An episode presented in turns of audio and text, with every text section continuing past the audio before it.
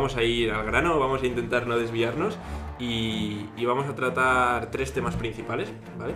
Eh, el primero de ellos, vamos a ir ya directos. Vas aumentando la carga. En cuanto a selección de ejercicios, ¿crees importante empezar por unos determinados o por otros?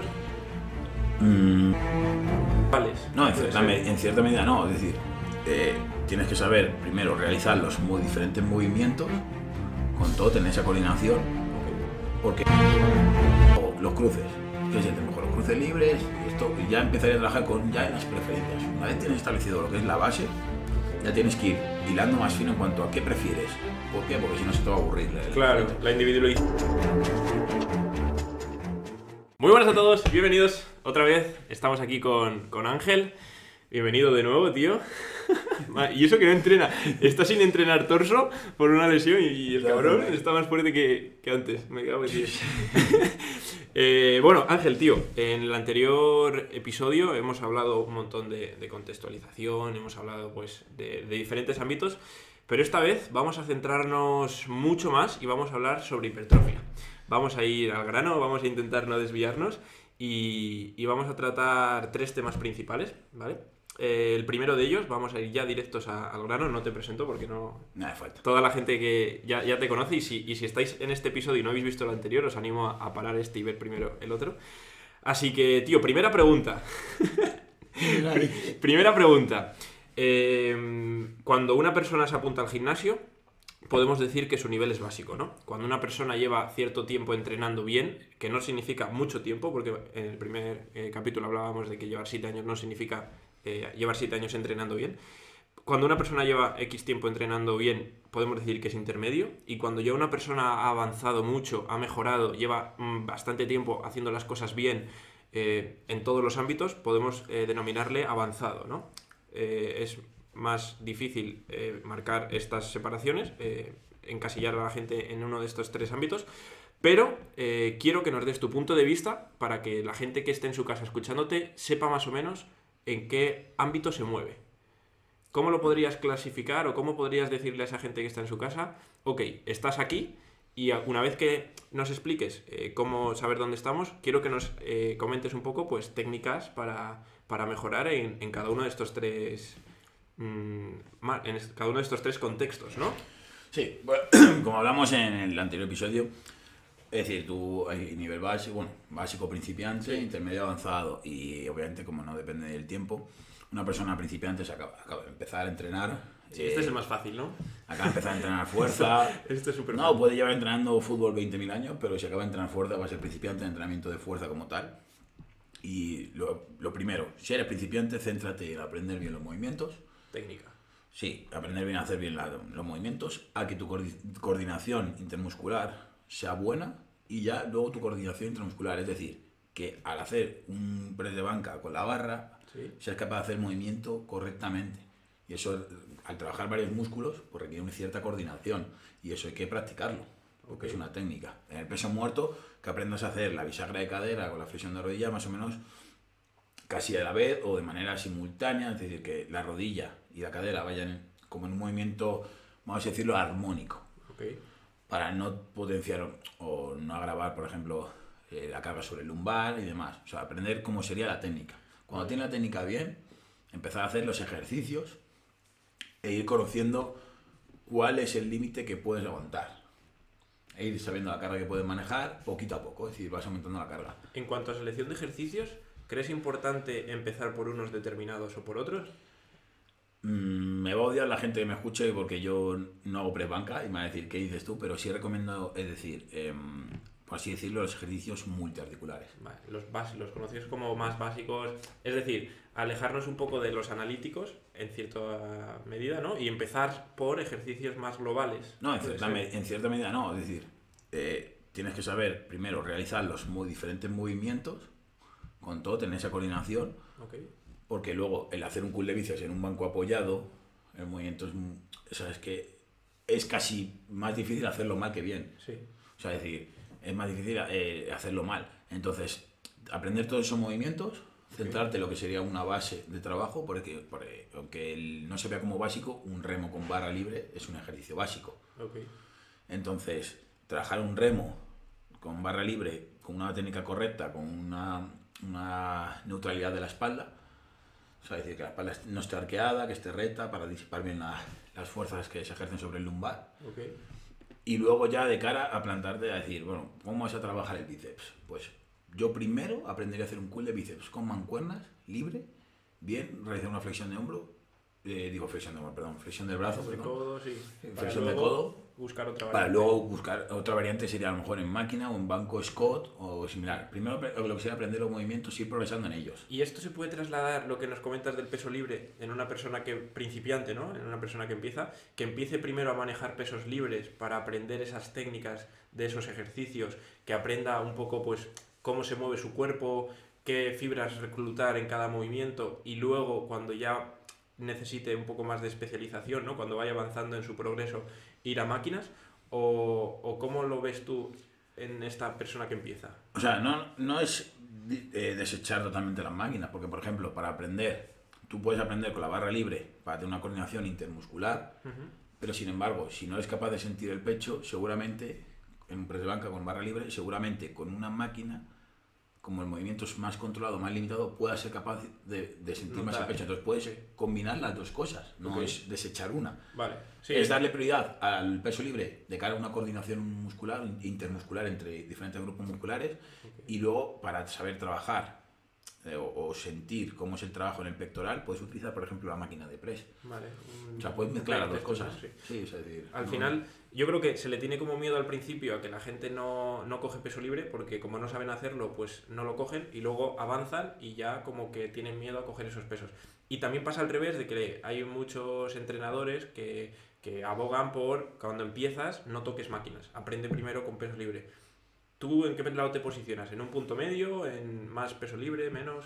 Yo, eh, Hablando de personas que empiezan, punto medio. punto medio, ¿no? De hecho, bueno, a, a lo mejor te escucha porque es un chaval que es muy fan de AudioFit y están ayudando a otro a hacer press de banca, están ayudando con barra y le están metiendo kilos y le dije, a ver, está muy bien lo que estáis haciendo, pero el chaval no es capaz de reclutar pectoral, es que se veía que estaba mo- moviendo, o sea, el peso lo levantaba casi totalmente con los brazos. Entonces le dije, bueno, bajadle a la máquina, que haga un press en máquina, que sienta cómo es el trabajo de pectoral, porque el movimiento en sí ya lo tiene cogido. Vale, ahora que sienta cómo es el trabajar el pectoral. Y luego ya le metes kilos a la barra en el press de banca. O sea, esa Entonces- técnica que se le llama mente músculo, ¿no? Que al Sí, lo de mente saber, músculo Saber activar, ¿no? Mejor dicho. Sí, es decir, que tú sientas que el press de banca te tiene que activar El pectoral. O sea, es decir, que tienes que sentir el pectoral cuando trabajas press de banca. Entonces, si tú aprendes bien el movimiento y, y aprendes bien cómo trabajar ese músculo o qué se siente al trabajar ese músculo, tienen las dos cosas. No tienes por qué desechar ninguna. Yo soy de, Total, sí, sí, sí. de utilizar la- las dos cosas. Qué Luego ya cuando vas cogiendo algo de nivel, Eso, vale. Segundo punto, persona que conoce las técnicas de los ejercicios, ¿vale? Hace bien un peso muerto, hace bien un remo, un press de banca, etc. Vale, perfecto. Lleva X tiempo, no vamos a poner un, un tiempo específico, y eh, ya ha mejorado, ¿vale? Ya ha mejorado físicamente, ha mejorado su fuerza, ha mejorado su técnica, es decir, pues se encuentra en un punto intermedio, ¿no? Puede seguir mejorando, pero eh, está en ese punto intermedio. Eh, ¿Cómo enfocarías o cómo ayudarías tú a esa persona a seguir progresando? ¿O a qué le darías importancia sabiendo que ya hace bien la técnica, ya conoce y activa bien su musculatura, pero todavía está un poco estancado en su progreso? ¿Cómo le ayudas a desestancarse en ese punto? Pues yo empezaría a ver preferencias de la persona. Es decir, vale, tú haces bien un press de banca, tú sabes hacer bien, coordinas muy bien, pero ¿qué te gusta? ¿El press de banca o el press en palancas? O sea, en máquina de palancas, en máquina de placas o como veas. Y a lo mejor te dice, a mí me gusta más el press en, en esto, lo noto mucho mejor, noto mejor el pectoral. Pues yo, Vale. su trabajo básico de press o de pectoral o demás, seguramente sería el propio press, el propio press en placas. En máquina, por así Sí, en máquina de placas, en máquina Hammer, como tú veas. Vale. Eh, luego, como ya es intermedio ya tiene cierto conocimiento sobre eso, diría, vale, siente mejor el pectoral, vamos a trabajar de manera, con la intensidad que le aplicarías un pre de banca, ahí. Vale, luego, los cruces. ¿Qué sientes mejor? Los cruces libres, esto, y ya empezaría a trabajar con ya las preferencias. Una vez tienes establecido lo que es la base, ya tienes que ir hilando más fino en cuanto a qué prefieres.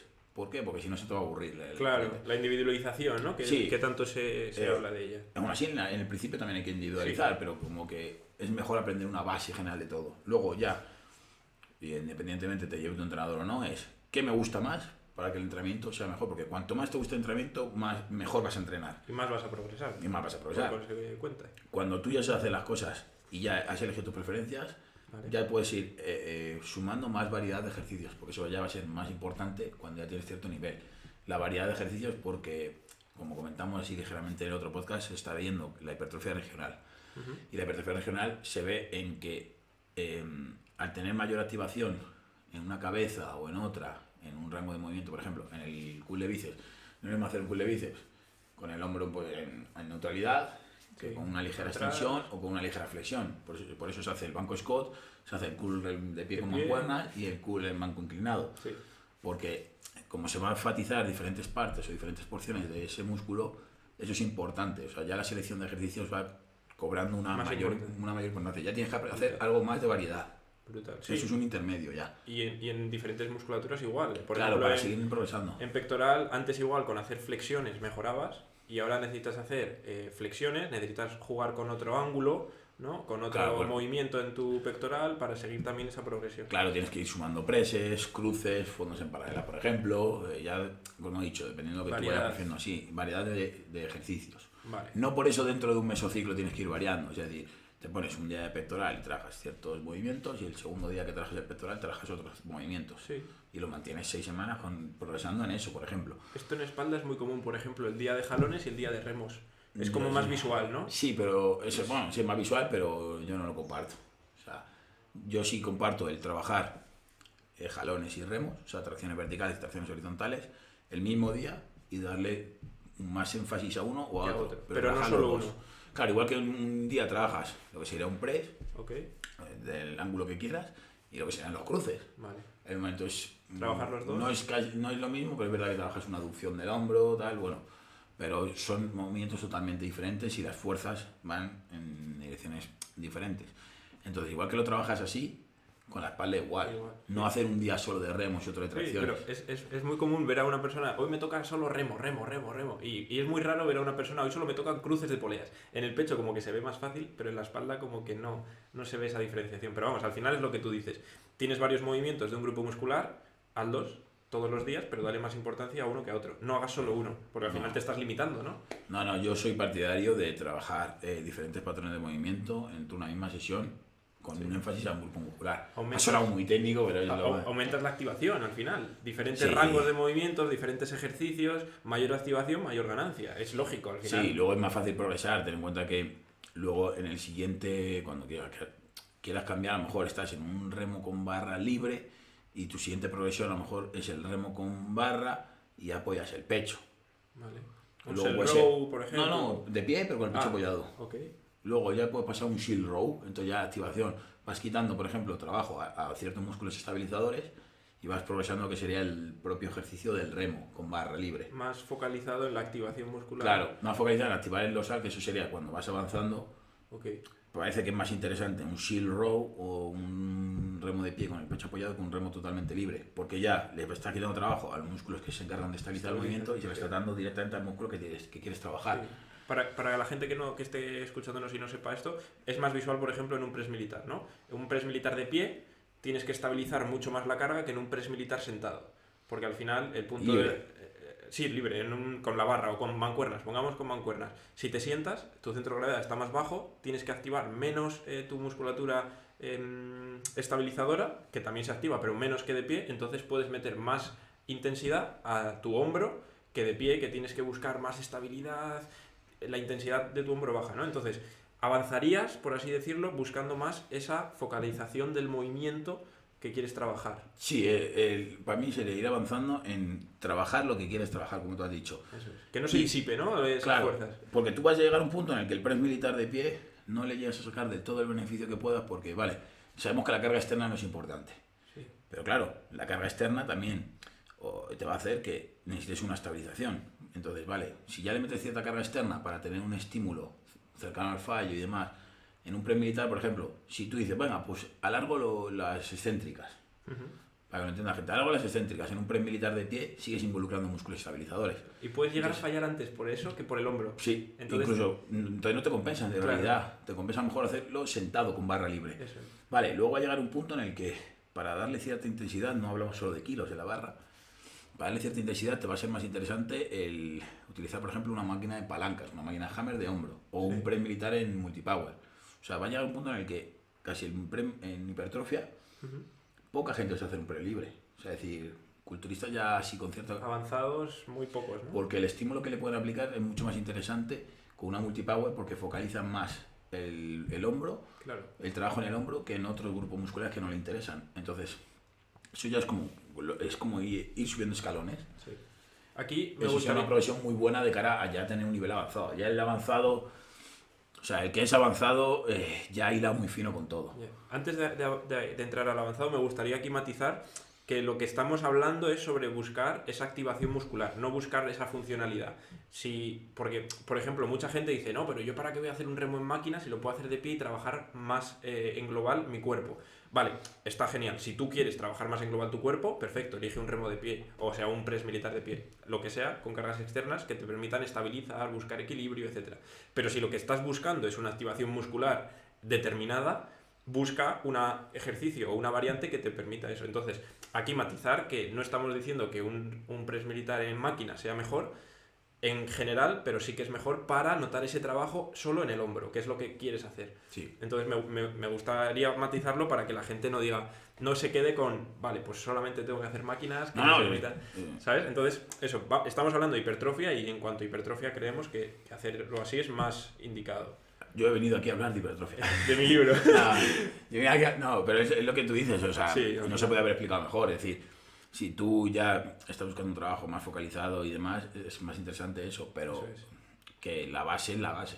Y como he dicho, la base Sí, sería el primero trabajar, claro, los Entonces, básicos. No, primero. no, no podría haberlo explicado mejor, que lo has hecho tú ahora. Y luego ya, cuando tú ya, ahí ya eres intermedio porque ya estás buscando El equilibrio, ¿no? ya Entre no el equilibrio, sino ya el- vas el viendo cómo activar mejor, ya vas teniendo cierta conciencia sobre, uy, si hago más series me paso, eso entonces, Sí. ya vas teniendo esa conciencia. Si te encuentras en este punto, ya eres intermedio, por lo menos. Claro, ya vas más. intermedio cuando vas viendo, guau, es que si creo que si hago dos series más de remo, yo creo que me paso, no voy a poder hacerlo bien, ya vas tomando conciencia sobre lo que eres capaz de soportar. Me gusta mucho esa definición. Porque Claro, ya ya. eres consciente de lo Ya- que haces, de lo que te repercute, ¿no? De- Claro, lo que hablamos en el anterior podcast, es ya eres consciente de qué, qué haces, más o menos tienes una idea de cuánto estás haciendo y cuánto, si haces más, no, no es- no te va a funcionar. Vale, Ya tienes genial. que vas tomando esa conciencia. Ahí ya yo diría que es un intermedio. Y el avanzado ya tienes que es una persona que ya quiere dar el paso extra. O sea, decir, tú te puedes quedar en intermedio toda tu vida. Porque Y no sea seguir tu fin. mejorando y... Sí, seguir mejorando porque no sea tu fin el hilar más fino, el ser un avanzado. Entonces tú puedes tener 46 años, tener un buen desarrollo de masa muscular, seguir progresando relativamente en todo, pero para mí un avanzado es el que quiere ir ya más allá, el que ya hila fino en cualquier deporte, ¿eh? Sí. a, a modo amateur hablo, no competitivo, sino de rendimiento puro, sino cualquier usuario medio. El que ya está hilando fino para mejorar todo lo que está haciendo. Para mí ese ya sería el punto avanzado. El sé hacer todo lo demás bien, sé hacer todo bien, sé hacer un pre-militar bien, sé trabajar el militar bien, sé que si trabajo el pre-militar con mancuernas es un poco diferente al pre-militar con, con barra multipower.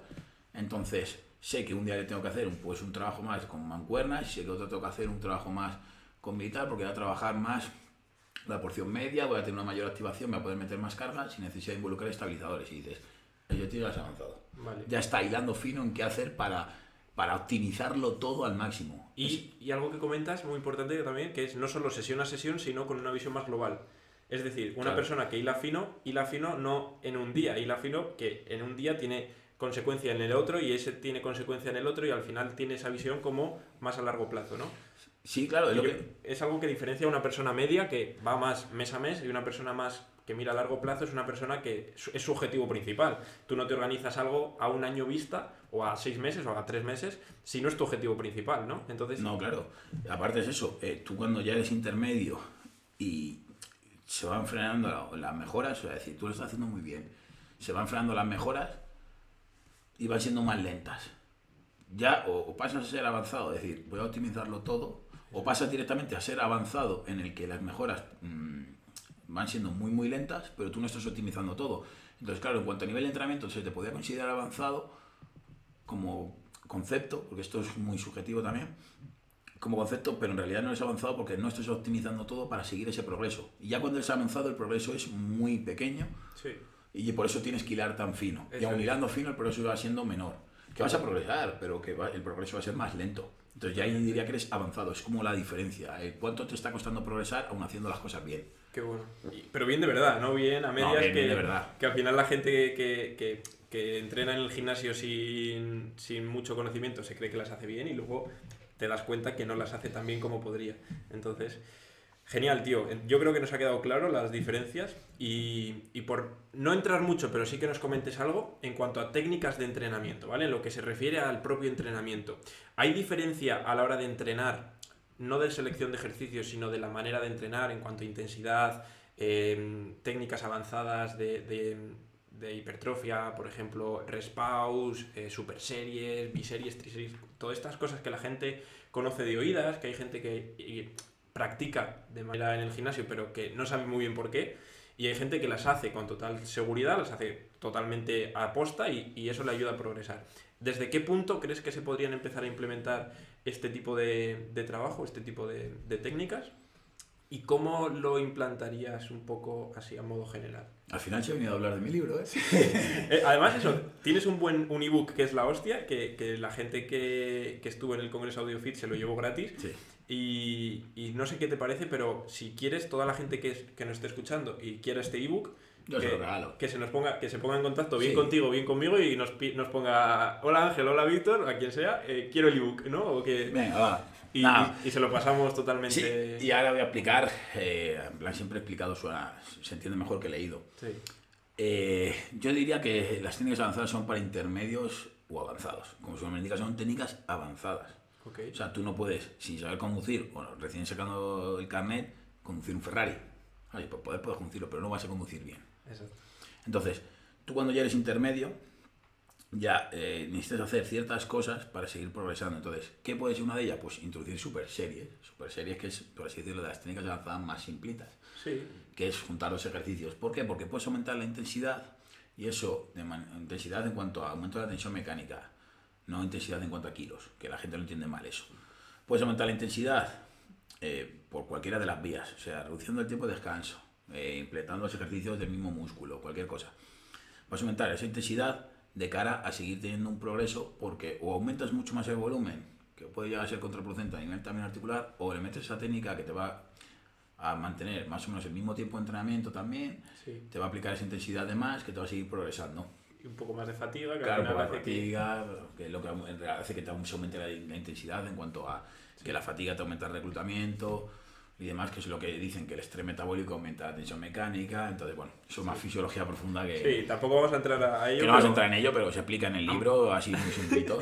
O A modo general, para que se entienda, sería Entonces- eso, es mayor dificultad de trabajo, pues mayor ganancia, más avanzado, ¿no? Claro, porque ten en cuenta que las mejores ganancias o las mayores ganancias, cuando ya pases un nivel, se van a dar cerca del fallo. Entonces, esas técnicas te van a eh, permitir o te van a hacer que estés más cerca del fallo. Y ya cuando eres avanzado, tienes que. No es una obligación, porque puedes seguir progresando sin implementarlas, pero son herramientas muy útiles. O sea, de hecho, casi todos los que son ya avanzados, que saben entrenar bien, alguna técnica meten. Ya sea Royce Pause, Drop Set, en su semana, en su mic- microciclo o o en su- es que depende, Sí, si lo haces por semanas sí. naturales o demás. Pero bueno, en sus divisiones de entrenamiento siempre entran una rest pause, una drop sets o algo eso, porque les va a permitir, lo primero, aumentar el volumen sin aumentar el tiempo de entrenamiento. Importante cuando llegas a una zona avanzada de Claro, entrenamiento. aumentar el volumen de entrenamiento sin necesidad de comprometer relativamente las estructuras pasivas. Es decir, si tú estás haciendo una drop set, vale, le estás quitando carga externa, pero mantienes un estímulo de carga interna muy alto. Para que la gente lo entienda, levantas menos peso, pero, Pero te sigues sigues progresando lo mismo que si levantases más peso. Claro, o sea, sigues Eso es. trabajando el músculo de igual manera que si fuese más peso. Eso es. Entonces, vas sumando todo eso que te va acortando tiempo de trabajo, te va a, a aumentar el trabajo que estás realizando durante la sesión en cuanto a volumen e intensidad, entonces te va a seguir eh, permitiendo que progreses. Y además te va a ayudar a la adherencia a ese entrenamiento porque nosotros que nos consideramos gente que ya lleva tiempo entrenando bien, el hacer este tipo de técnicas te motiva, tío. Al final es, joder, sales, sales un poco de lo normal, ¿no? De lo que llevas haciendo toda la vida y meter este tipo de técnicas al final te hace motivarte, te hace seguir mejorando y te hace mantener esa adherencia al, al trabajo. Claro, obviamente, si, si tú siempre trabajas con series, eh, no, no tiempo que sean lineales, pero con series, o, o ejercicios uno en uno Claro. y demás, cuando ya eres avanzado y has hecho tantas veces lo mismo, o tienes mucha pasión por esto o, o no. Entonces esas técnicas también te Combinas un poco. combinan y- un poco y te dan lo que tú dices, te dan esa mayor adherencia.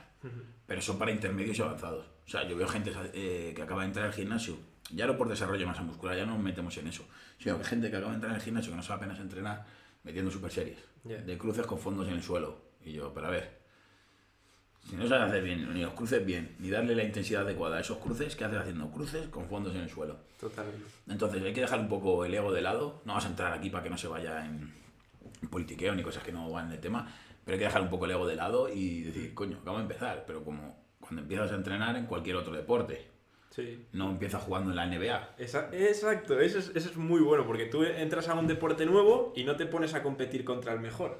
Te pones a competir contra uno de tu nivel, vas aprendiendo, vas mejorando y poco a poco vas subiendo tu nivel y vas jugando contra gente mejor, ¿no? Claro, es un videojuego, o sea, es que Es- eh, es el igual. entrenamiento es como un videojuego. igual, es Tienes que empezar con lo esto y luego ya acabas teniendo todo, todo adicional. Esto es lo que pasa, que la gente que entra a un gimnasio se pone a entrenar como el más fuerte que hay en ese gimnasio y, y posiblemente ese tío haya llegado hasta donde está con mucho tiempo de trabajo, mucha progresión, etcétera. Entonces no puedes llegar y hacer lo que hace él. No, no.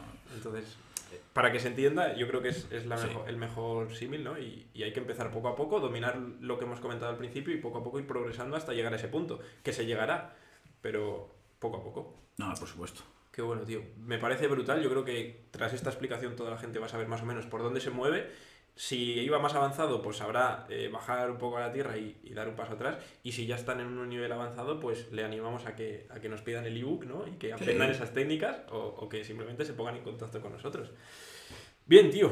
Eh, me gustaría también comentarte eh, otro tema de, de este episodio. Venimos a hablar de tres cosas. La segunda cosa, ¿qué variables, aparte del entrenamiento, crees que te pueden ayudar a potenciar ese entrenamiento? Se habla de la nutrición, del descanso. Entonces, coméntanos un poco si crees que es eh, importante y en qué medida la nutrición como complemento del entrenamiento y el descanso como complemento de la nutrición y el entrenamiento. Sí, bueno, cuando contamos con que sabemos hacer bien el RIR, de, de la intensidad, sabemos manejar bien el volumen. Ahora, bien, ¿qué nos va a permitir poder hacer todo eso bien? Un buen, una buena nutrición y un buen descanso. Es decir, si tú no echas gasolina al coche, el coche no se mueve, por muy buen motor que tenga. Exacto. Entonces, la nutrición, eh, Nutris, perdonadme, que yo soy técnico también, pero bueno, perdonadme, pero el entrenamiento es más importante que la nutrición. O sea, tú puedes entrenar bien y comer medianamente regular y tener resultados. Ahora bien, Al revés. va a llegar un punto, si tú puedes comer muy bien, entrenas como el culo, no vas a tener resultados. Pero no es, no es por quitar la importancia de la nutrición, Estoy sino que ahí. el estímulo eh, para, para progreso es mejor que, que eso la dieta. Vale, pero cuando tú tienes, cuando ya no hablamos de no gente intermedia como tal, sino ya cuando ya tienes que recuperarte un entrenamiento, si no comes bien, vas a, no vas a progresar. Te. O sea, va a llegar un punto en el que tú vas a hacer muy bien el entrenamiento, que si no comes la cantidad de proteína que necesitas al día, no comes los hidratos que necesitas para poder rendir, y no comes las grasas que necesitas para que tu salud en sí, en general, esté bien, no vas a poder ni descansar bien, ni recuperarte para rendir al siguiente entrenamiento. Entonces, la nutrición es tan importante como que es el plus que te va a hacer que el, el entrenamiento al día siguiente pueda ser lo efectivo que debería ser. Totalmente. Muy bueno. Entonces, la nutrición es el mejor aliado del entrenamiento. No es uno más importante que otro, y si tengo que elegir, ya lo he dicho que será más importante el entrenamiento, pero la nutrición es para mí eh, importantísimo porque si tú no te. O sea, vale, te recuperas con el descanso y con la nutrición. Entonces, tú para entrenar bien tienes que estar recuperado. Exacto. Y muchas veces es, eso es lo más importante, sí. Yo peco porque soy el primero que, precisamente las únicas lesiones que han sido por fatiga, de no dormir bien. Entonces, soy el primero que peca de eso, pero el descanso me parece fundamental. Porque, vale, tú le estás dando los nutrientes al cuerpo bien. Pero ¿cuándo vas a optimizar todos esos nutrientes? Cuando el cuerpo descansa y es capaz de activar los procesos regenerativos. Estoy simplificando todo mucho, pero bueno, y es capaz de, de- de optimizar todos esos procesos regenerativos. Si tú no tienes ese descanso, no, es ca- no estás optimizando esos procesos regenerativos, no estás dando ese estímulo para recuperarte del todo. Entonces, al final, vas a acumular fatiga que va a llegar en un punto en el que vas a romper por algún lado. O sea, la estructura va a romper por algún lado. La- sea lesiones, sea que no te puedas levantar de la cama y decir, estoy que me muero, vea, no va a, va a entrenar Peter. Y no cortas el más". progreso. Y cortas el progreso. Entonces, antes de que llegue a ese punto, pues es optimizar bien la nutrición, optimizar bien el descanso y el entrenamiento. Y va a llegar un punto que, como utilizando todo, vas a necesitar bajar un poco el pistón, que es lo que llaman la descarga de entrenamiento y demás. Pero que si tú haces todo muy, muy, muy bien, a lo mejor haces una o dos descargas al año como mucho. Pero lo que hablé en el congreso, una descarga también de entrenamiento puede ser simplemente irte de vacaciones con tus amigos. Sí. Y que pases de entrenar siete Hacer un días a tres. tres. Sí, eso es. Más O sea, descanso o menos, menos fatiga, ¿no? Baje Sí, un claro, pasa de entrenar siete días que entrenabas o seis días que entrenabas, depende de lo que te guste. Y como lo tengas organizado, entrenar tres. Simplemente porque entrenas porque te gusta y estás con tus colegas de vacaciones y fuera. Sí, bajando la intensidad un poco, etcétera. Es que vas a bajar la intensidad del volumen, porque Claro. estás con tus amigos y vas a entrenar porque te gusta, pero obviamente, por muy intenso que hagas ese día, no te vas a meter el volumen de otros dos días más complementarios, no te vas a meter el volumen de tres días en uno porque también vas a aprovechar con tus amigos. Entonces, vas a hacer una sesión con menos volumen, a lo mejor mantiene la, la- la misma Sí, intensidad, pero pero, ya tienes menos volumen. eso es. Entonces, te va a pegar tu buena sesión de entrenamiento, pero vas a- van a ser tres en vez de seis. Entonces, ya es la mitad. Ya estás haciendo una descarga de entrenamiento. Sí, Y eso es muy importante también, que es como descanso. Eso incluye, yo, yo incluiría en el término de descanso. Sí, al final es lo que comentas. En- al principio de lo que nos decías, estoy totalmente de acuerdo. Sin entrenar no hay adaptaciones eh, en tu cuerpo. Puedes comer. A términos de salud, vamos a separar un poco. A términos de salud, creo que la nutrición es importante, pero si, si tú quieres mejorar físicamente, tienes que entrenar. No hay más. O sea, una persona puede comer muy bien y, y ser saludable, aparentemente porque come muy bien, pero como no entrene, estás eh, cojeando, eh, tu mesa se va a, a- a cojear, Sí. ¿no? Entonces, si nos vamos a un término más general de es importante comer bien, sí, genial, pero también es importante entrenar. Y si lo que nos vamos es a un término mucho más específico de quiero mejorar físicamente, ahí sí que cobra muchísima más importancia el entrenamiento que el comer. Porque vemos, de hecho, nosotros igual somos hasta ejemplos de que hay épocas en las que no comemos bien y seguimos progresando porque el entrenamiento eh, sí que está todo lo optimizado que, podemos optimizar. Entonces, a términos de salud, la nutrición tiene más importancia, a- a ámbitos más físicos tiene un poco menos, hasta que llega un momento que como no la optimices del todo, te estancas, ¿no? Por así decirlo. Y ahora va a ser la segunda vez que me odien los Nutris. Así lo, así lo entiendo yo un poco, no sé qué Sí, te parece. eh, ahora va a ser la segunda vez que me odien los Nutris, porque voy a decir que incluso el entrenamiento de por sí solo puede mejorar eh, muchos más marcadores de salud. Y hay un documental de un tío que eh, comía McDonald's todos los días, Entrenaba fuerte. entrenaba fuerte, no engordó tanto, o sea, no engordó tanto. Sí es verdad que los marcadores de, de, bueno, de colesterol, para que Colesterol, entienda la gente, sí. de las dislipidemias que tuvo, o sea, los marcadores de colesterol y demás se, se alteraron, pero se alteraron menos que no haciendo ejercicio, Vale. aun comiendo como el culo. Entonces, claro, el tío, hay, se hicieron como dos. Uno que no hacía ejercicio Y y, comía se, bien, va- ¿no? se destrozó. Ah, y comía mal y no comía- hacía ejercicio. Comía como el culo de McDonald's y tal, y no hacía ejercicio Vale. y pf, en, menos, en menos tiempo estaba el triple destrozado. Y otro que comía de McDonald's todos los días, pero hacía ejercicio. Entonces, sí es verdad que tuvo un empeoramiento del perfil lipídico, Vale. pero fue menos acusado que si no hubiese entrenado. Entonces, el, el entrenamiento también es salud y tú puedes relativamente mejorar ciertos parámetros de salud con, el entrenamiento o que mermen menos. Vale. Entonces, yo no veo como que solo la nutrición sea salud y el entrenamiento más por una Claro. mejora, sino que el entrenamiento de por sí también es solo salud. O sea, es decir, el entrenamiento también es salud, pero obviamente hay que acompañar una nutrición. O sea, si no, el entrenamiento es entrenamiento. Ya está. Es decir, ten en cuenta que no es un blanco o negro, sino un gris. Es decir, eh, todo tiene importancia. Tiene importancia el blanco, tiene importancia el negro. Pero es lo que te digo, que siendo objetivos, o sea, poniendo los papeles sobre la mesa y hablando de lo, de- de lo que se sabe de ciencia, el entrenamiento puede mejorar la salud, aun comiendo mal.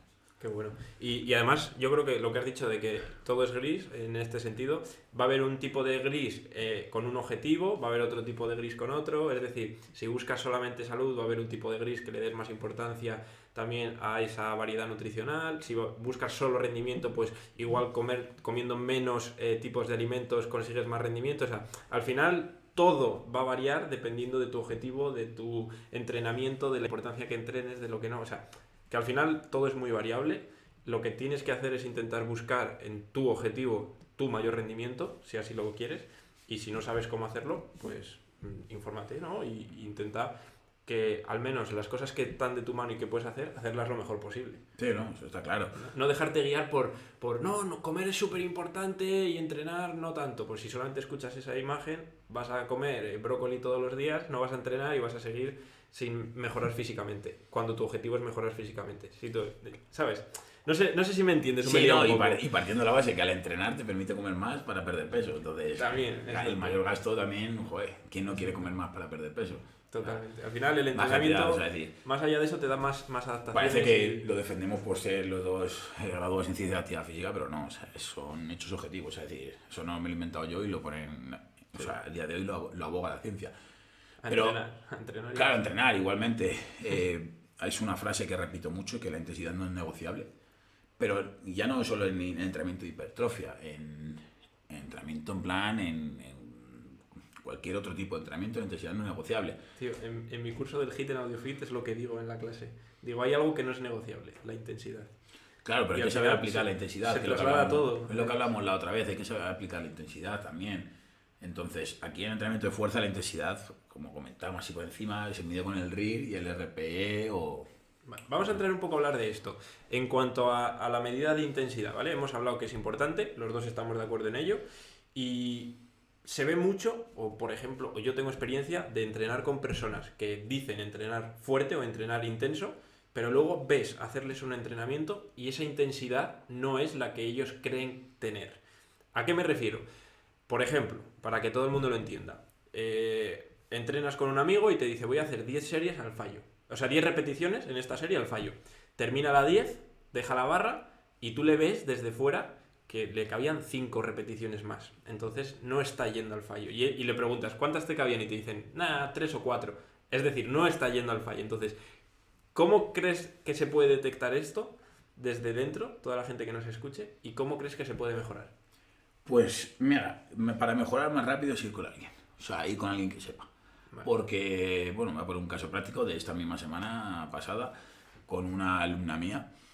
Fuimos a entrenar y le dije, vale, ponme el peso que tú crees que vas a hacer 12 repeticiones. Vale. Y ella puso un peso. Y hizo las 12 repeticiones y yo no le dije nada. Y, le, digo, ¿cuántas crees que te cabían?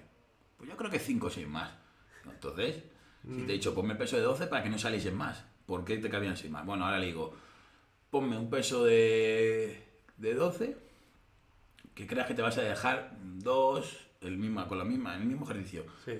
Digo, pues ahora, pon un peso que creas que te vas a dejar dos, como había dicho cuatro cinco, le digo, pon un peso que le vas a dejar dos. La, la vuelvo a hacer y le digo, ¿cuántas te cabían? Me dice, pues yo creo que tres, cuatro, cuatro. Digo, entonces no has optimizado bien el peso. Vale, la siguiente le dije, vale, ahora ponme un peso con el que creas que vas a hacer 12 que no puedes hacer ninguna más.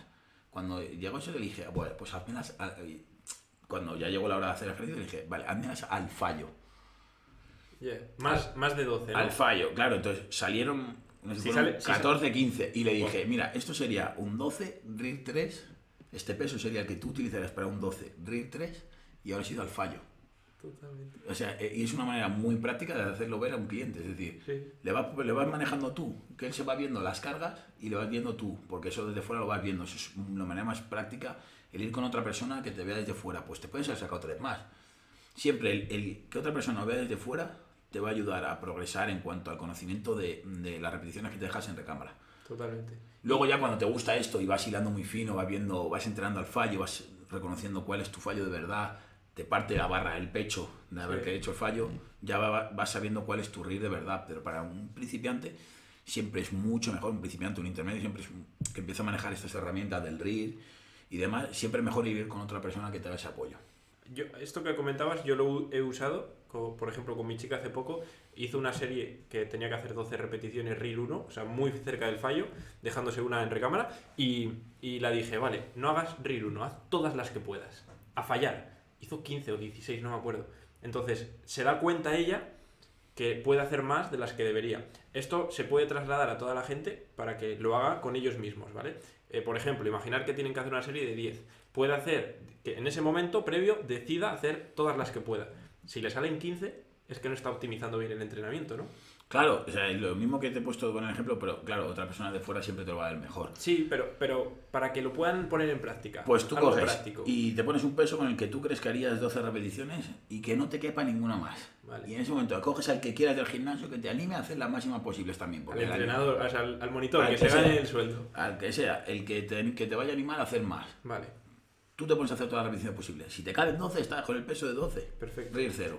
Si tú llegas al fallo y te está diciendo el tío desde fuera, "Mm, otra más.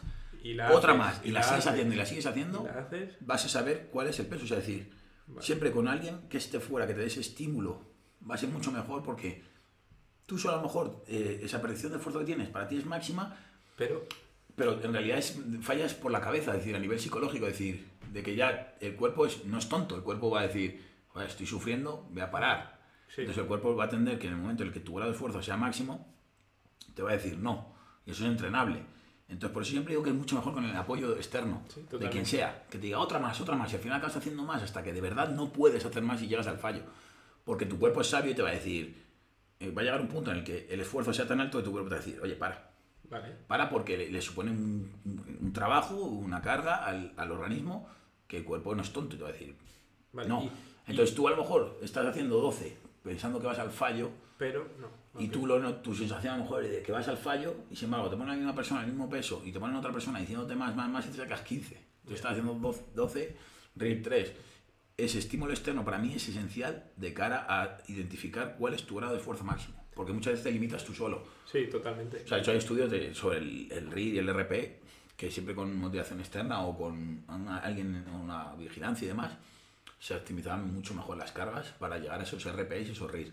Tiene lógica al final. La motivación, el, el tener que demostrar o el tener una persona a la que rendir cuentas en ese momento te hace esforzarte más. Claro, y luego va a llegar un punto en el que tú ya eh, tengas concienciado cuál es tu capacidad de tu grado de esfuerzo máximo, porque has hecho series al fallo de verdad, has hecho, has averiguado cuáles son tus intensidades más altas, en el que tú ya vas a ser capaz de romper esa- ese límite que te pone tu propio organismo, vas a decir, de capacidad de esfuerzo, y vas a entrenar de verdad al fallo. Eso. Aunque luego hay muchos tipos de fallo, pero bueno, para la gente común vas a entrenar al fallo porque ya como que has roto esa barrera y ya le has enseñado a tu organismo, no, que mira, que yo sé lo que hago. Eso es muy simplificado, simplificar muchísimo la fisiología y el sistema nervioso, pero es, ese, ese concepto, el, que el romper la barrera con tu organismo y decir, no, no, que voy a aguantar lo máximo que Puedo. puedo aguantar. Vale, y a la hora de buscar eso, por ejemplo, eh, lo llevo otra vez a la práctica. Una persona que quiera eh, testearse a sí misma, ¿recomiendas algún tipo de ejercicio? Ya sea peso libre, eh, máquina. Porque al final, claro, hacer un fallo en, en sentadilla no es lo mismo que hacer un fallo en extensora de cuádriceps, o en jaca, o en prensa. Entonces, ¿recomiendas alguna forma de una persona que nos esté escuchando que diga, hostias, pues igual no, no entreno lo suficientemente intenso a, a las repes que estoy marcando mi entreno. Voy a ir mañana al gimnasio o esta tarde o ahora cuando nos termine de escuchar y voy a hacer una serie a 10 repeticiones y voy a ver si de verdad estoy entrenando con esa intensidad. Entonces, ¿recomiendas alguna forma de o algún ejercicio para, para calcular esto? Eh, a nivel práctico, te voy a decir, porque es lo que he visto yo entrenando gente, siempre intento que los ejercicios sean o en máquinas, o sea, es decir, en vez de una sentadilla libre, una sentadilla hack, ¿Vale? y, eh, y, por ejemplo la extensora de cuádriceps también, y en ejercicios en los que sea capaz, capa- o sea, perdón, sea capaz de aplicar mucha intensidad sin que comprometa eh, ninguna estructura pasiva. Entonces, por ejemplo, tú en la sentadilla, si vas a buscar un fallo de verdad, entre que están trabajando muchos grupos de manera eh, sinérgica y demás, va a ser muy raro encontrar un fallo real, porque a lo mejor falla porque tu lumbar no es capacidad de soportar la carga, pero no te Sí. falla el cuádriceps. ¿Vale? Entonces, de manera de identificar ese grado de esfuerzo, siempre lo veo mucho más interesante o en máquinas guiadas, que sean ejercicios multiarticulares, como la sentadilla hack, o en máquinas pues, como la extensora de cuádriceps o similar. ¿Por qué? Porque te va a permitir llegar a ese estímulo o ese grado de estímulo y ese grado de fatiga tan elevado que, te, que digas, "Jua, aquí es de verdad, es donde no- noto ya que no puedo más.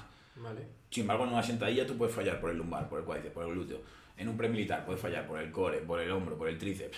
Y, y puede ser un poco más eh, inseguro, ¿no? En una máquina guiada puede ser un poco más seguro. Si tú te quedas sentado en la hack, te quedas sentado en la hack. Si tú fallas en una sentadilla, o te cae la barra en el cuello y te vas para adelante, o te cae la barra y te vas para atrás. Si tú Eso fallas en un press de banca, de hunde la rotura de pecho, te puede partir el pecho la barra, se te caiga en, el- en la cabeza, en el cuello. Sí. Que está, que está bien también, en cierta parte, tomarte tus medidas de intensidad en estos ejercicios con ayuda siempre y con un poco más de margen, ¿no? Es decir, dejándote esa repetición en recámara sabiendo que solamente iba a ser esa. Entonces, para los más avanzados, quiero decir, porque a ver, una persona avanzada también tiene que saber dónde está su límite a 8 repeticiones en la banca, por ejemplo, si quiere trabajar la banca para...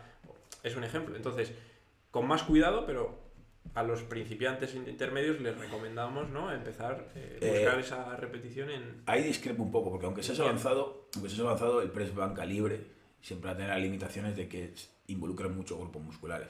Entonces, llegar al fallo de verdad en un press de banca libre es muy difícil. Ya al fallo real en cuanto al fallo por el pectoral. Ya, igual falla el tríceps y eso te Claro, permite- entonces, no te permite subir. Aunque seas avanzado, eso te puede fallar. Entonces, yo en esos ejercicios sí es verdad que lo, o- el RIR 2 muchas veces, yo siempre pongo, a nivel práctico pongo RIR 1, RIR 0, porque sé que al final se están dejando uno o dos en recámara porque falla por alguno.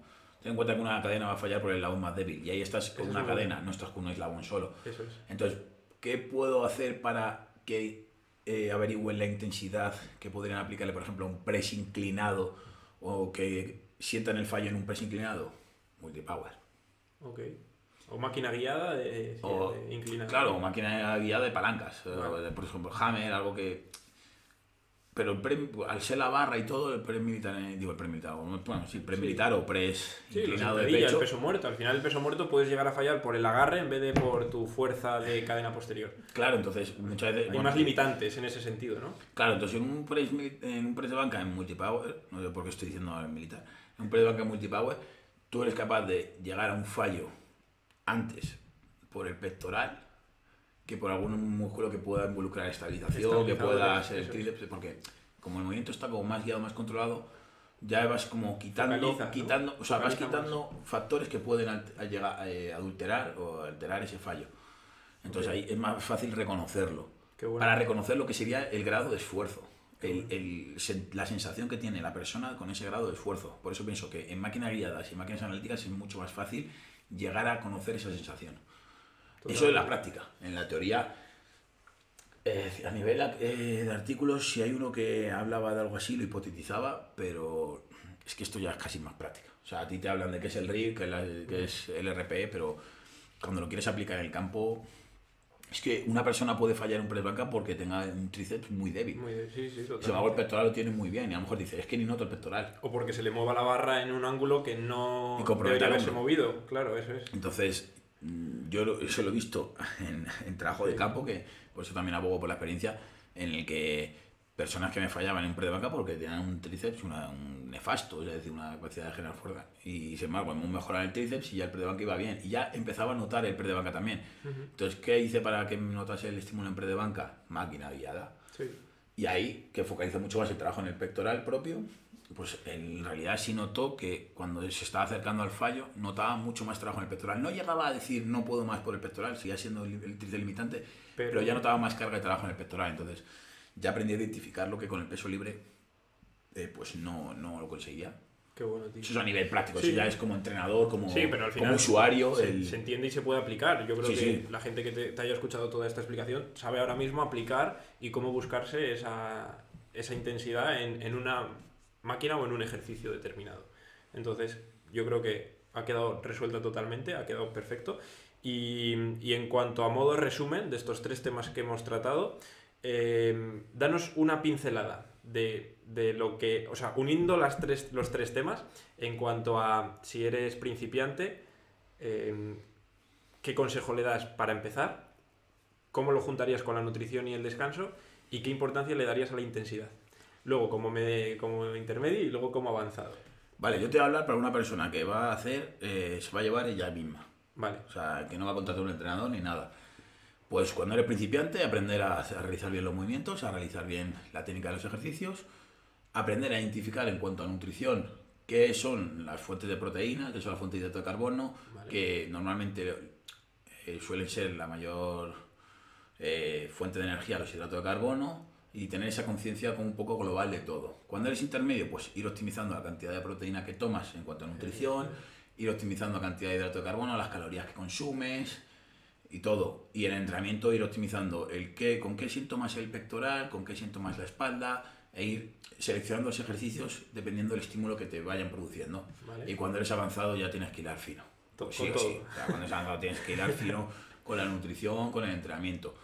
Y luego, eh, la intensidad. Eh, para conocer y aplicar la intensidad, eh, lo que he dicho, recomiendo máquinas guiadas para aprender el estímulo o máquinas de ejercicios analíticos mal dichos. vale, Máquinas porque son más seguras a nivel articular, claro.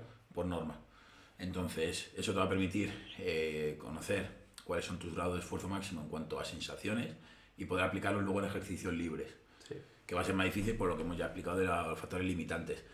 Y, y ya está, porque luego sería meterte en autorregulación, en, en eso, que son temas como ya un poco más avanzados, que nos van a suponer también ot- otras 20.000 horas, pero que son temas un poco más avanzados que ya es cuando ya eres literalmente avanzado, porque la de la autorregulación, todo eso cobra más sentido cuando ya tienes cierto nivel, ya eres avanzado y ya tienes que hilar todo más fino.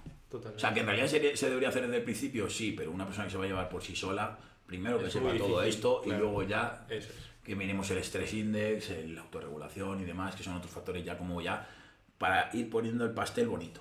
Primero bueno. tienes que hacer la base del bizcocho y todo, Total. y luego ya ir decorándolo y ya sería eso. El azúcar glass. Eh, Qué bueno, qué bueno, tío. Nada, yo creo que, que ha, quedado, ha quedado de locos la explicación. Ahora mismo la gente que, que nos haya escuchado creo que puede sacar grandes aprendizajes de ello. Y si no, como creéis que la porra manda, pues mira, la porra de la credibilidad. Así que, tío, genial. Por mí, muchas gracias otra vez por, por estar aquí, por darnos toda esta pedazo de información, tío. Y, y, joder, sigo diciendo lo mismo que en el anterior podcast. Si alguien tiene más dudas, que nos lo dejen por aquí. Mira, ahí. Que, que se pongan en contacto con, con, con Goril Ángel y, y, y que estaremos encantados pues, de, de volver a, a juntarnos y hacer, eh, hacer esto. Así que, tío, muchas gracias. Nos vemos pronto. Chao, chao.